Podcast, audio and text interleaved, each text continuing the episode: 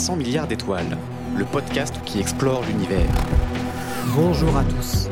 En 1666, dans le petit village de Woolsthorpe, au sud-est de Nottingham, la population vit confinée, tétanisée par une terrible épidémie de peste qui ravage l'Angleterre. Dans l'une des maisons de ce petit village, un jeune homme de 24 ans vit lui aussi reclus. Il s'appelle Isaac Newton. Et c'est en se promenant dans son jardin, au cours de cette année de confinement, que Newton, voyant tomber une pomme du verger familial, aurait eu l'intuition de la théorie de la gravitation. Newton a également passé son temps à mener de nombreuses expériences d'optique enfermées dans sa chambre, et cette année fut tellement prolifique en découvertes fondamentales pour la physique que les scientifiques ont parlé plus tard à son propos d'anus mirabilis, d'année merveilleuse. Alors pas de complexe, chers auditeurs, je ne vais pas vous demander de mettre à profit cette période de confinement pour révolutionner la physique. Ces longues journées cloîtrées à domicile sont en revanche l'occasion de se pencher sur un élément fondamental de l'univers, le vide. Que vous soyez de ceux qui ressentent une peur du vide, ou au contraire que vous cherchiez la sérénité en faisant le vide dans votre esprit, le vide est omniprésent. La matière elle-même est faite de vide. Dans un atome, le noyau ne compte que pour un million de milliardième du volume total, et le reste est essentiellement du vide. Ce qui est plein de matière est donc en fait vide à 99,999999% avec 15 9 après la virgule pour être précis. Quant à l'univers, la matière n'y occupe qu'une infime place, au milieu du vide qui sépare les planètes, les étoiles, les galaxies, les amas galactiques et les trous qui parsèment la grande éponge cosmique. Pour vous donner une idée, si l'on répartissait de façon homogène toute la matière ordinaire du monde dans l'univers connu, il n'y aurait qu'un quart d'atome d'hydrogène par mètre cube. Mais de quoi est donc composé le reste de ce mètre cube? Il y a bien sûr aussi dans l'univers la matière noire et l'énergie sombre, mais même en les prenant en compte, nous arrivons à une densité de 5 atomes par mètre cube. Alors si on les enlève, a-t-on fait le vide? Ce vide est-il assimilable au néant? Dans ce mètre cube, on peut supposer que les lois de la physique s'appliquent toujours. De plus, ce mètre cube est défini par sa taille, un mètre sur un mètre sur un mètre. Il a donc des propriétés, il n'est donc pas rien. Il est déjà autre chose que le néant. Pour faire le vide absolu, faut-il alors enlever l'espace-temps lui-même?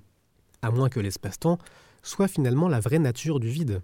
Éther luminifère, vide quantique, vide créateur du monde, nous allons explorer aujourd'hui les différentes énigmes qui remplissent le vide. Vous l'avez compris, c'est une émission un peu particulière que nous enregistrons pour le mois de mars. La rédaction d'Ouzbek Erika est elle aussi confinée totalement en télétravail et nous n'avons malheureusement euh, pas pu recevoir d'invités. Je vous propose donc un podcast un peu écourté, seul micro. Alors bien sûr, je n'ai pas la prétention de m'improviser euh, astrophysicien, rassurez-vous. L'essentiel de ce que je vais vous raconter est issu de deux ouvrages passionnants sur le vide. Le premier s'appelle Les avatars du vide. Il est l'œuvre de l'astrophysicien Marc Lachiaiseray, paru dans une deuxième édition en 2019 aux éditions Le Pommier. Et le second s'appelle La plénitude du vide de l'astrophysicien Trinh Xuan Tuan, publié en 2016 chez Albin Michel.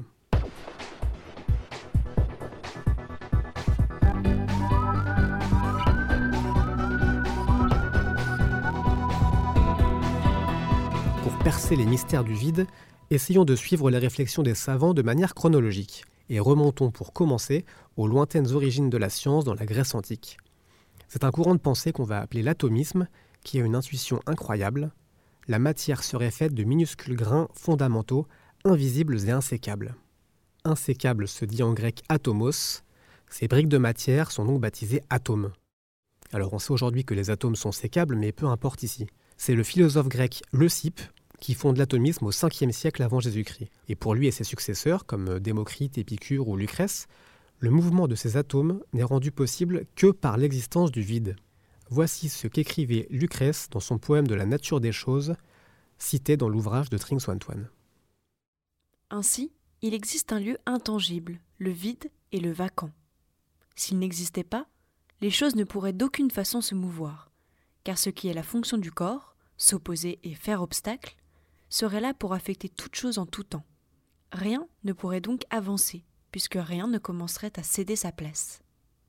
Si le vide n'existait pas, les choses ne seraient pas simplement privées de leur mouvement incessant, elles ne seraient jamais venues à être d'aucune manière, puisque la matière, figée, serait partout au repos.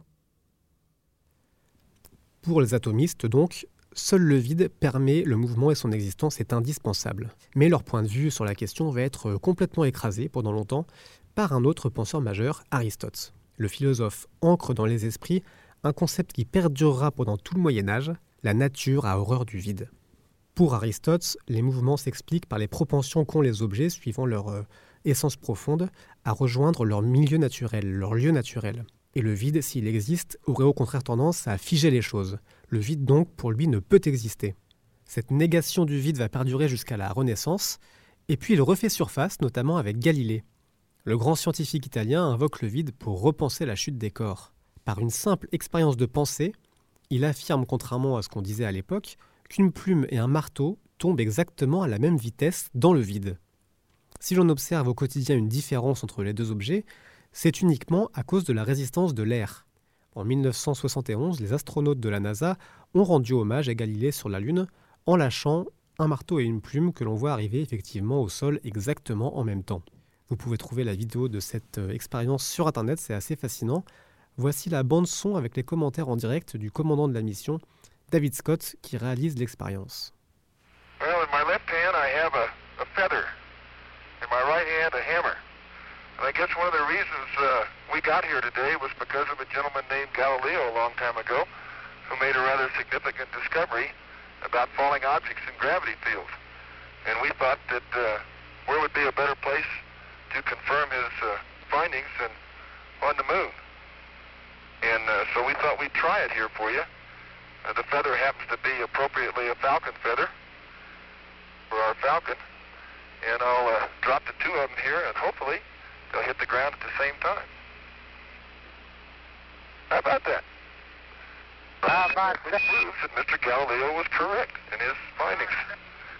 L'existence du vide est ensuite définitivement prouvée par un disciple de Galilée, Evangelista Torricelli, qui arrive à faire le vide en 1643 dans des tubes remplis de mercure. Et maintenant que le vide n'est plus remis en question, on peut retourner dans l'espace avec l'un des plus grands génies de l'histoire des sciences que j'évoquais en introduction, Isaac Newton.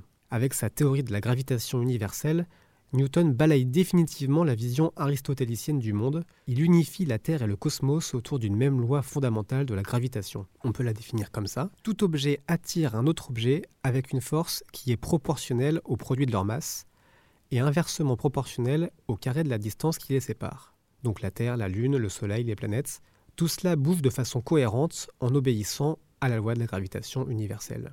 Mais un grain de sable se glisse dans cette belle mécanique céleste. Comment la gravité peut-elle agir d'un astre sur l'autre s'ils sont séparés par le vide? Pour Newton, une telle action à distance dans le vide est impossible. Pour que la gravité se transmette, il faut qu'elle ait un support. Il va donc remplacer le vide par ce qu'on appelle l'éther gravitationnel. Voici ce qu'écrit à ce sujet Marc Lachiaiseray. Newton, tout comme ses contemporains, a du mal à concevoir comment les corps peuvent interagir à distance s'il n'y a strictement rien entre eux. Le vide qui les sépare doit posséder au moins la capacité de transmettre la gravité. Il ne se réduit donc pas à rien. Ce doit être un milieu muni de certaines propriétés, par exemple une sorte d'élasticité permettant la transmission. Considéré de ce point de vue, le vide éther gravitationnel ne s'identifie pas à la gravitation, mais il possède la propriété de le transmettre. Ce n'est pas une substance au sens habituel du terme, il n'a pas de caractère matériel, on ne peut le localiser quelque part. Il pénètre tous les corps solides en restant caché dans leur substance. Sa nature se situe entre rien et quelque chose.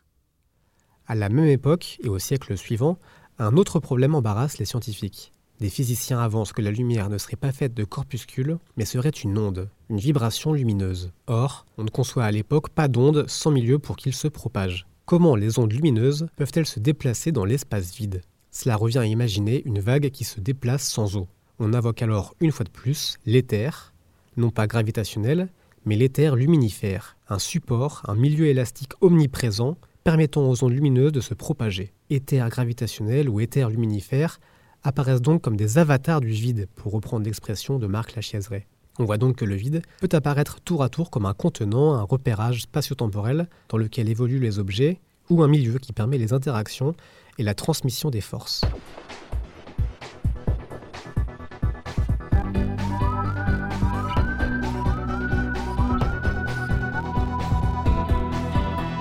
Tout va bien donc pour le vide, devenu milieu rempli d'éther de toutes sortes, jusqu'à ce qu'un autre génie rebatte totalement les cartes, Albert Einstein.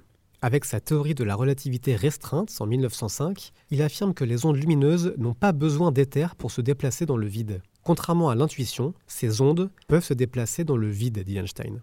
Mais ça pose un nouveau problème. Si le vide est vraiment vide, s'il est dépourvu d'éther, il n'y a dans le vide plus aucun repère spatial. Sans repère, par rapport à quoi peut-on dire qu'un objet est en mouvement?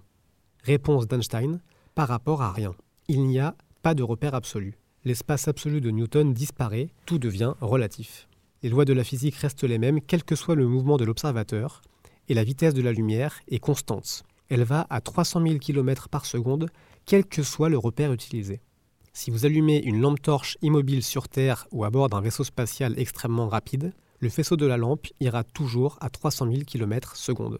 En fait, la vitesse de la lumière devient même le seul absolu. Si elle va à la même vitesse à bord d'un TGV ou sur le quai, c'est parce que ce sont l'espace et le temps qui se contractent ou se dilatent suivant le mouvement relatif de l'observateur.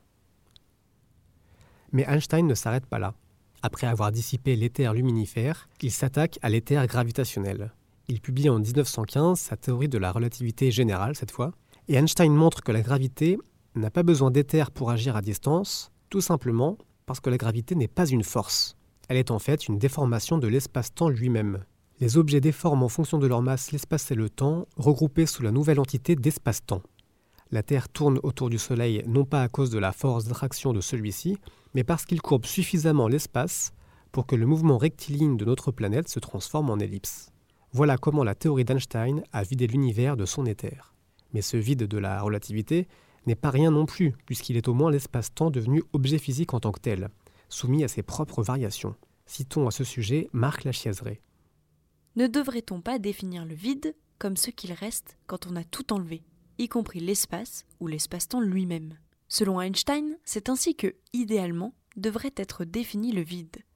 Qu'en l'absence de matière il ne reste rien, pas même l'espace ou l'espace-temps. Pourtant, sa théorie ne réalise pas son souhait. Même en l'absence de matière, la solution se présente comme un espace-temps particulier. Précisément assimilé au vide et non pas à rien, un espace-temps auquel on a enlevé toute la courbure engendrée par la matière, mais un espace-temps tout de même. Voilà pour le vide relativiste. Maintenant, enfonçons-nous encore un peu plus loin dans les profondeurs du vide et faisons un pas dans ce que la physique a de plus fascinant et contre-intuitif, la mécanique quantique. Dans le monde de l'infiniment petit, les particules ont un comportement qui défie le sens commun. Ces particules, comme les électrons, sont en fait à la fois des particules et des ondes. Plus précisément, L'électron devient une particule lorsqu'on l'observe, mais il est une onde quand il n'est pas observé. Aussi étrange que cela puisse paraître, l'observation modifie le réel. D'ailleurs, la représentation classique des atomes, faite d'un noyau central entouré d'électrons, qui serait en orbite autour du noyau un peu comme un système planétaire, est largement fausse. Les électrons, quand on ne les observe pas, ressemblent plus à un nuage d'électrons, à des ondes qui occupent en fait tout l'espace vide autour du noyau. Cette dualité onde-corpuscule de la matière s'accompagne d'autres étranges propriétés. Par exemple, le principe d'incertitude ou principe d'indétermination formulé par le physicien Werner Heisenberg en 1927. Ce principe indique qu'il est impossible de connaître à la fois la position et le mouvement d'une particule. De même, il est impossible de connaître précisément à la fois l'énergie d'une particule et sa durée de vie. Lisons ce qu'en dit Tring-Swan-Twan.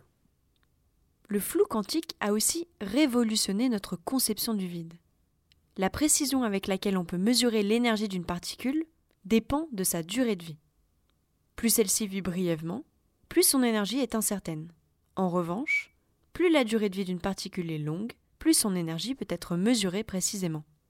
Mesurer son énergie avec une précision infinie requiert un temps infini.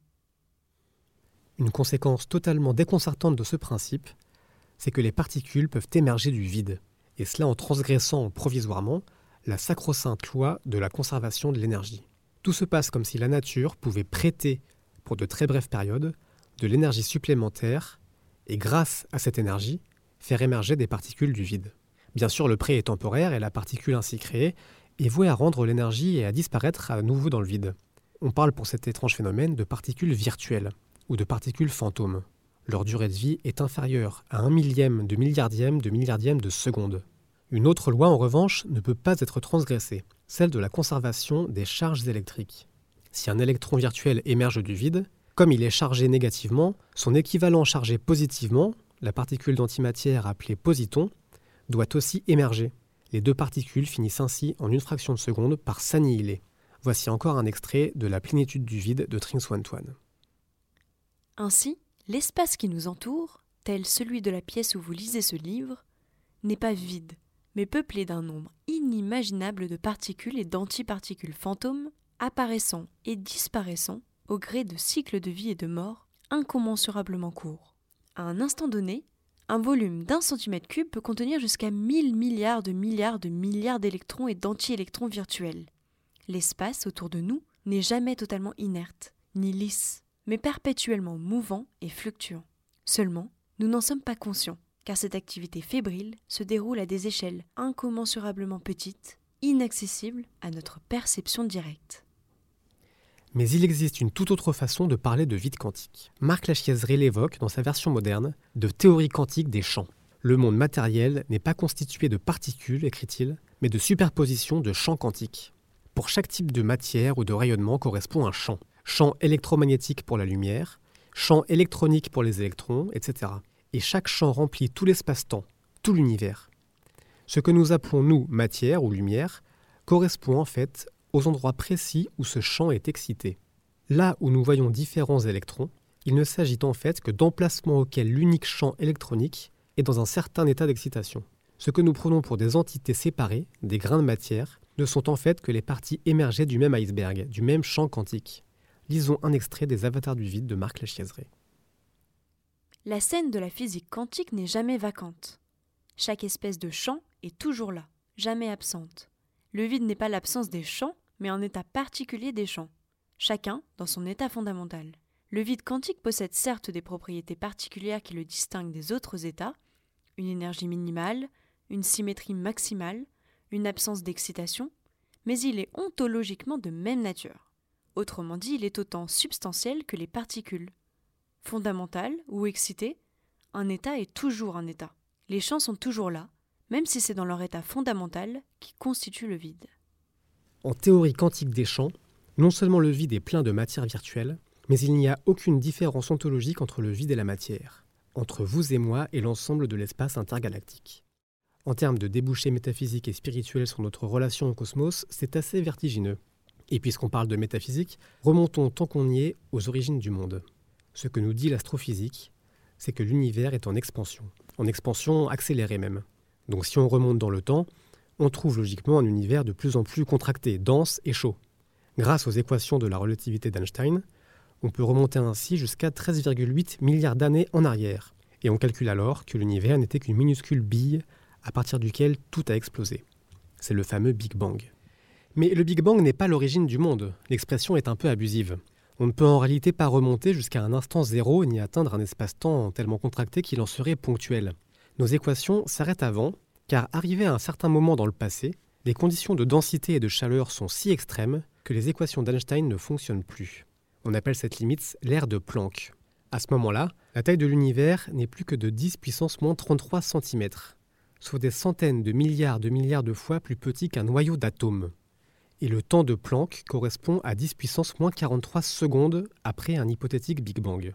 Mais c'est une convention, en réalité, nous sommes incapables de savoir ce qu'il se passe dans l'ère de Planck. Et le temps pourrait très bien y être infini. Et le moment zéro, si tant est que l'expression ait un sens, pourrait n'avoir jamais eu lieu. Pour le savoir, il faudrait trouver une nouvelle théorie, la fameuse théorie du tout, qui unifie en une seule les quatre forces fondamentales qui régissent le monde. La force nucléaire forte, qui fait tenir ensemble les protons et les neutrons dans les noyaux des atomes. La force électromagnétique, responsable des réactions chimiques et du magnétisme notamment la force nucléaire faible, responsable de la radioactivité, et la gravité, dont nous avons déjà parlé. En modélisant ce qui a pu se passer juste après l'ère de Planck, les physiciens nous donnent cependant quelques pistes sur la manière dont tout a pu démarrer. Et le vide quantique a un rôle essentiel dans l'affaire. En fait, plus on remonte dans le temps, plus la densité de l'univers fait que les quatre forces fondamentales, qui agissent aujourd'hui à des échelles différentes, sont obligées de fusionner entre elles. Lorsqu'on remonte à 10 puissance moins 10 secondes après le Big Bang, la force électromagnétique et la force nucléaire faible fusionnent en une seule force électrofaible. Quand on remonte encore à 10 puissance moins 38 secondes on entre dans l'ère de la grande unification. La force électrofaible s'unifie avec la force nucléaire forte. Et enfin, à 10 puissance moins 43 secondes, nous arrivons donc au mur de Planck, et derrière se cache peut-être une super force qui unifie la gravité aux trois autres forces. Maintenant, essayons de visualiser tout cela avec la théorie quantique des champs. Si tout ce qui existe, matière et rayonnement, n'est que champ, ces forces fondamentales que nous avons décrites, et qui dans le passé étaient fusionnées, proviendraient elles aussi d'un seul et même champ d'énergie primordial, que l'on identifie au champ de Higgs. Ce champ de Higgs unifié du début se serait brisé avec le changement des conditions de température et de densité de l'univers un peu comme un océan d'eau liquide qui peut se changer en banquise, changer d'état, quand la température refroidit. De la même manière, le champ de Higgs s'est cristallisé, a perdu de sa symétrie au fur et à mesure que l'univers s'est refroidi et agrandi. Ces différentes brisures de symétrie correspondent à la division de ce champ d'énergie primordial en différentes forces. Elles ont aussi permis aux particules d'acquérir une masse, et bien longtemps plus tard, quand l'univers avait déjà 380 000 ans, ces particules ont pu former les premiers atomes ce champ d'énergie primordial, premier élément du monde qui précède l'apparition de la matière et des lois de la physique telles que nous les connaissons, est finalement assimilable à ce que Tring Swantoine appelle un vide plein. Voici ce qu'il écrit. Ainsi, l'idée intuitive d'un vide dépourvu de tout est non seulement erronée mais aussi stérile. En revanche, la notion d'un vide plein, rempli d'un champ d'énergie qui change d'état au fur et à mesure du refroidissement de l'univers, est féconde et conforme à la vérité. Elle nous dit qu'à l'origine, toutes les forces fondamentales n'étaient qu'une, et nous dévoile l'unité, la symétrie et l'harmonie de l'univers à ses débuts dans toute leur glorieuse beauté. On pourrait encore évoquer de nombreux mystères fascinants faisant intervenir le vide, comme la question de l'inflation de l'univers primordial, mais je vous propose que nous restions sur cette notion d'harmonie et de glorieuse beauté. J'espère vous avoir amené quelques pistes intéressantes et vous avoir convaincu que le vide était plein d'incroyables phénomènes cosmiques. Pour aller plus loin, n'hésitez pas à lire les deux ouvrages que nous avons cités tout au long de ce podcast, Les Avatars du vide de Marc Lachiaiseray, plus court mais plus technique, et La plénitude du vide de Tring Swantoine, plus long mais aussi plus poétique et plus abordable. Merci à Romane qui de chez elle m'a aidé à la télé-réalisation de ce podcast et à la lecture des deux ouvrages mentionnés. Merci à vous tous qui êtes toujours plus nombreux à nous écouter. Je vous retrouve, je l'espère, le mois prochain avec un astrophysicien au micro cette fois, si la pandémie nous le permet. En attendant, prenez soin de vous, regardez les étoiles et à bientôt. Salut à tous.